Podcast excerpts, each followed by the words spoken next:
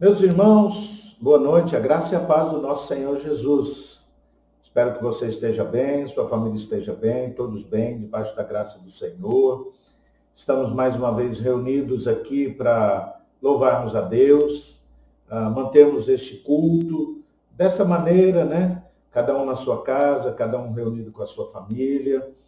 Louva a Deus pela vida dos nossos irmãos, pela vida da nossa igreja, que nesta noite e neste momento nós estamos encerrando uma jornada de oração, 24 horas de oração. Iniciamos ontem às 19 horas, juntos, ah, no canal do YouTube da igreja, ao vivo né? um tempo de oração pela nossa vida, pela nossa família, pela nossa nação, pelo mundo, por tudo que está acontecendo.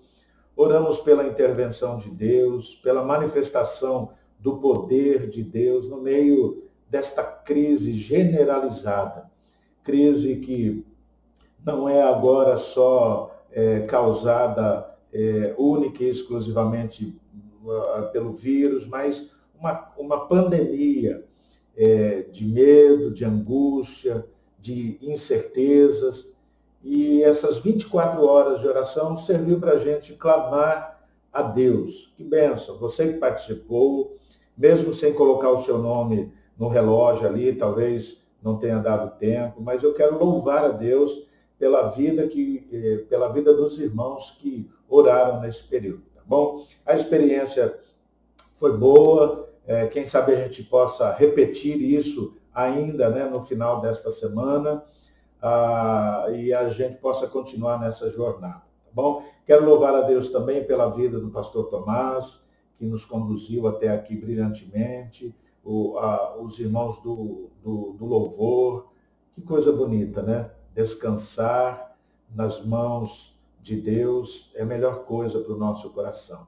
Meus irmãos, eu quero aproveitar esse tempo que a gente tem aqui. Ah, não é um tempo longo, é um tempo curto. Eu quero aproveitar para falar algo ao seu coração, tá bom? É, é, talvez muitas coisas tenham preocupado você, assim como eu, mas eu, como pastor da igreja, é, é eu estou pensando, é, estou orando por isso, para que todos nós, meus irmãos, quando passar toda essa diversidade, para que todos nós lá na frente é, é, estejamos melhores do que nós éramos quando tudo isso começou. Né? Já falei algumas coisas nesse sentido, porque eu considero isso muito importante.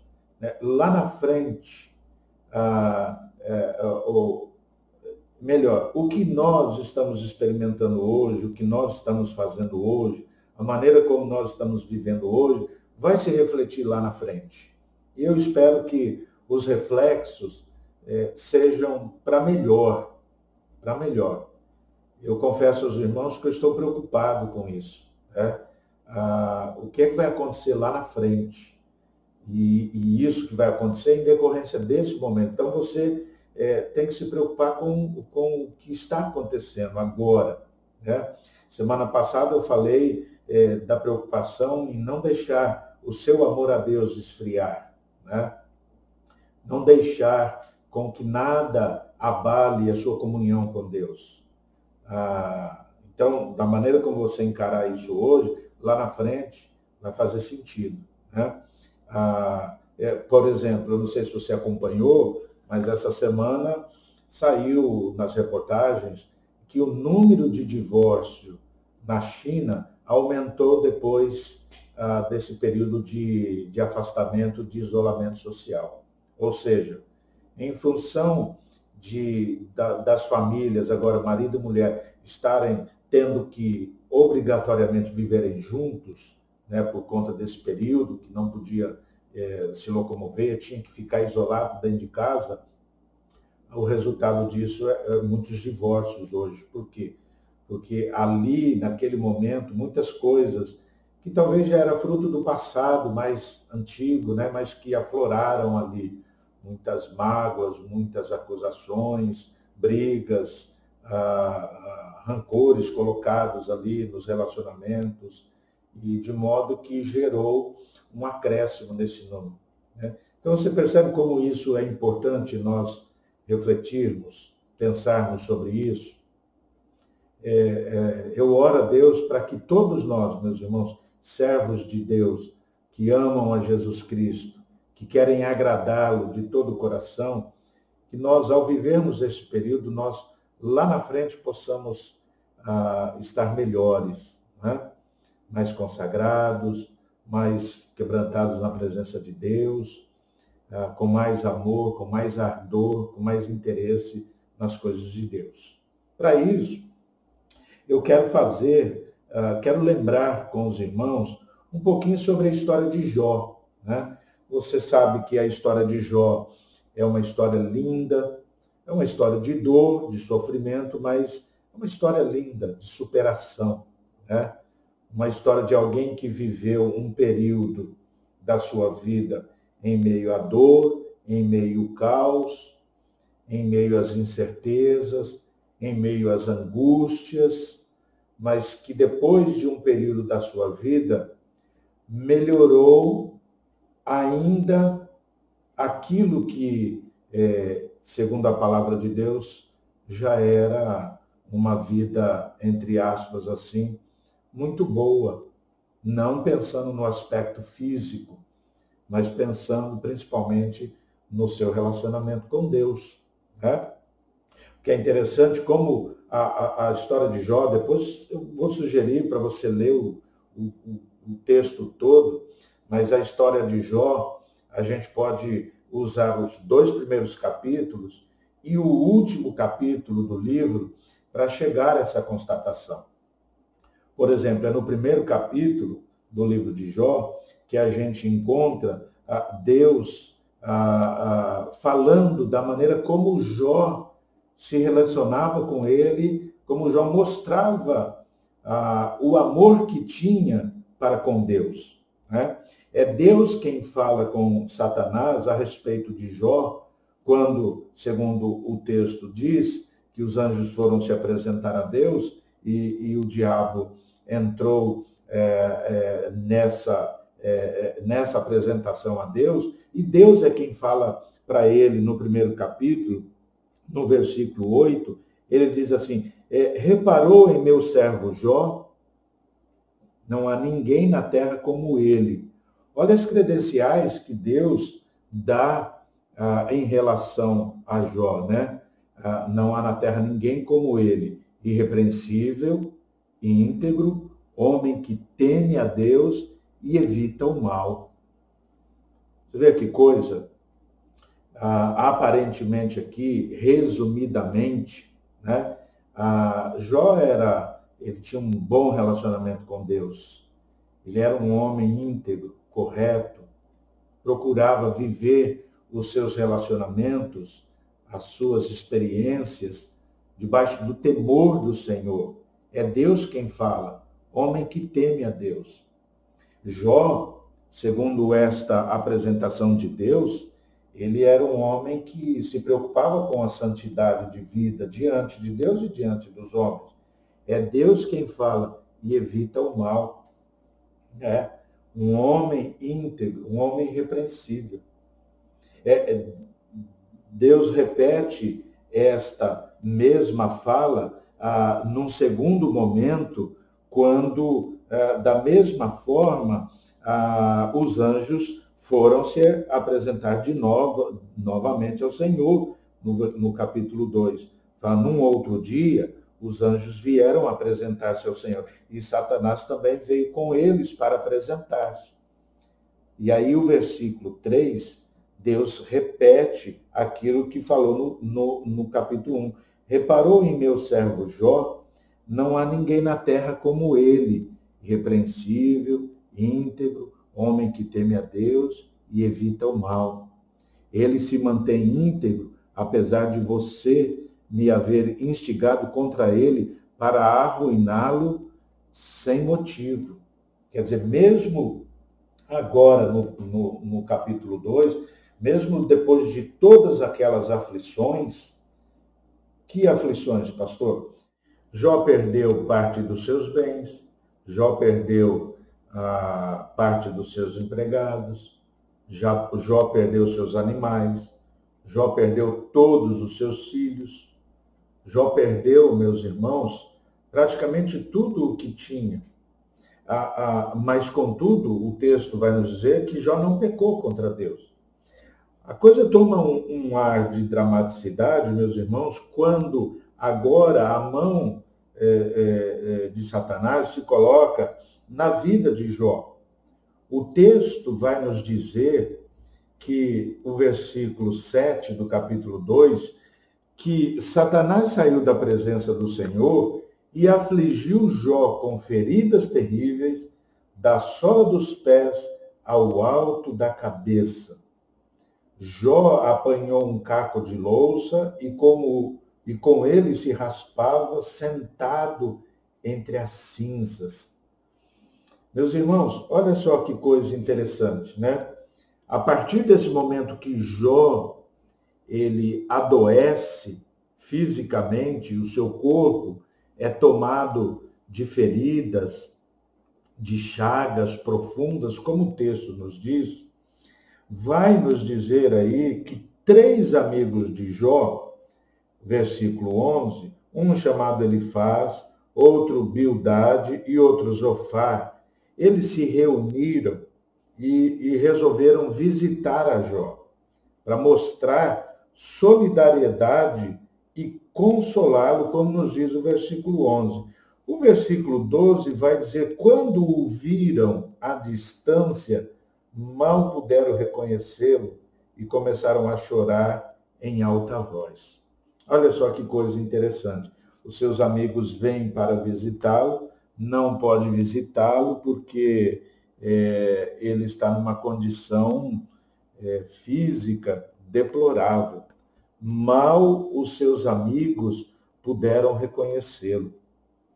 Eles ficaram, num primeiro momento, assim, à distância. É, é, você percebe aqui algo semelhante com esse momento que a gente está vivendo, né? esse período de distanciamento, de isolamento. Ah, nesse caso aqui, é, não era por causa de um, um vírus, uh, um Covid-19, né? Mas era algo muito mais terrível.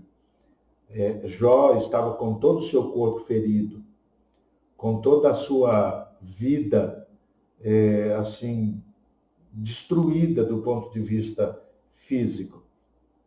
Então, eu entendo aqui, meus irmãos, a, um período muito semelhante a esse momento que a gente está vivendo. A Jó viveu um, um, um período de isolamento, um período de distanciamento, um período de sofrimento, de angústia, de dor. Né? Algumas pessoas até dizem assim: ah, Jó é um exemplo de, é, de paciência, Jó ele, ele não perdeu as estribeiras. É, Jó, quando a gente se refere a ele, a gente se refere nesse sentido, assim, ah, de que é, Jó foi, é, ele, ele não reagiu, né? Ele, não, a palavra de Deus vai nos dizer que esta experiência na vida de Jó fez com que ele, muitas vezes, orasse na presença de Deus, pedisse para Deus é, dar um fim na sua própria vida. Ele mesmo, ah, no momento é, da sua vida, ele fala, é, maldito o dia do meu nascimento. Quisera eu, eu ter morrido lá, é, ter nascido morto. Né? É, diante de todo o sofrimento, diante de toda a angústia, Jó perseverou, foi paciente, obviamente, mas o que mais me chama a atenção é o fato de que durante esse momento Jó é, procurou e, e, se esforçou e conseguiu é, não pecar contra Deus, e não é, ofender a santidade de Deus. É, parece que esse período é, foi um período desafiador tal qual o período que nós estamos vivendo, meus irmãos. Por isso que eu quero que você se preocupe sobre essa questão de, de como viver esse momento para que lá na frente você, eu, todos nós, todos os servos de Deus, nós possamos estar melhor. Né? Não é sem sentido que a gente está experimentando isso. Né? A palavra de Deus nos diz que Deus tem o controle de tudo. Por que isso tudo está acontecendo? Deus sabe. Mas Deus também sabe e espera de nós uma postura, um comportamento, uma maneira de viver esta experiência, de tal forma que a gente possa dizer, como Jó disse lá no final do seu livro, e é aí que eu quero chegar. E dizer para você que no final, quando tudo aquilo já tinha passado, olha como a experiência de Jó e a maneira como ele viveu trouxe amadurecimento, trouxe crescimento, trouxe bênção para a vida dele, fez com que ele conhecesse e se aproximasse ainda mais de Deus. No começo, Deus fala: homem que teme a Deus, se afasta do mal é um homem íntegro. Mas agora é, é, é Jó quem está dizendo, é, na sua vivência, na sua experiência, é ele quem diz no capítulo 42, ele fala assim: sei que podes fazer todas as coisas, Deus. Nenhum dos teus planos pode ser frustrado. Além de temer a Deus no começo, agora, depois de viver tudo isso, depois de viver esse período de angústia, de dor, de incertezas, de acusações, Jó fala, reconhece, ele fala: Deus, eu reconheço, depois disso que eu vivi, que o Senhor tem plano para todas as coisas e nenhum dos teus planos pode ser frustrado, vai ser frustrado. E é aí que Jó fala: meus ouvidos já tinham ouvido a teu respeito, mas agora os meus olhos te viram. Meus irmãos, isto é um, é, é um, um progresso na vivência de Jó, no relacionamento dele com Deus. Ele reconhece, ele fala: Deus, eu preciso dizer para o Senhor que antes eu te conhecia, eu temia o Senhor, eu me esforçava mesmo para agradar ao Senhor. Mas eu fazia isso ah, de ouvir. Mas a partir disso tudo que eu vivi, agora os meus olhos te veem. Meus irmãos, isso é amadurecimento, isso é crescimento. Isso é viver uma situação de tal maneira que lá na frente esta situação ah, ela, ela foi benéfica, ela foi útil, ela foi boa, na medida e na proporção que produziu mais amor a Deus, mais proximidade de Deus, mais temor a Deus. Então, meu desejo é de que você, eu, de que todos nós, ao sairmos desta experiência, meus irmãos, nós possamos sair assim, melhores, tá? Melhores dizermos para Deus, Deus, eu te conhecia, tua palavra nesse relacionamento, mas sabe que tudo isso, e, e, e eu quero dizer que a gente deve ter essa postura não só por causa desse momento, mas em toda e qualquer situação, experiência da nossa vida, para que nós possamos dizer, Deus, a partir desta experiência, ah, eu passei a te conhecer mais a descobrir coisas novas do Senhor na minha vida e do Senhor para a minha vida. Eu espero que isso aconteça conosco, meus irmãos.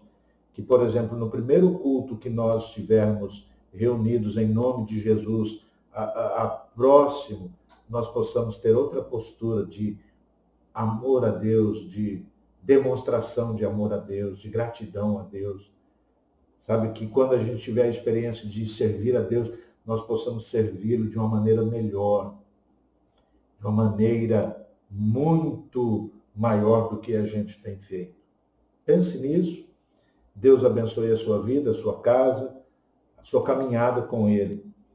Agora eu quero convidar você, no final desta minha palavra, a que nós cantemos juntos o hino 330 do nosso inário, descansando no poder de Deus, porque Ele tem o controle de tudo e Ele trabalha em todas as coisas para que nós possamos crescer e melhorar na presença dEle. Eu quero só destacar a última estrofe deste hino, que fala: luta sem cessar, hei de atravessar, descansando no poder de Deus. Não me deixará, mas me susterá, descansando no poder de Deus. Deus quer te levar a, a um patamar de vida na presença dele muito maior do que você possa imaginar. Então, descanse nos braços do Senhor, se deixe conduzir e vá em direção a Ele com fome e sede da presença dele. Amém?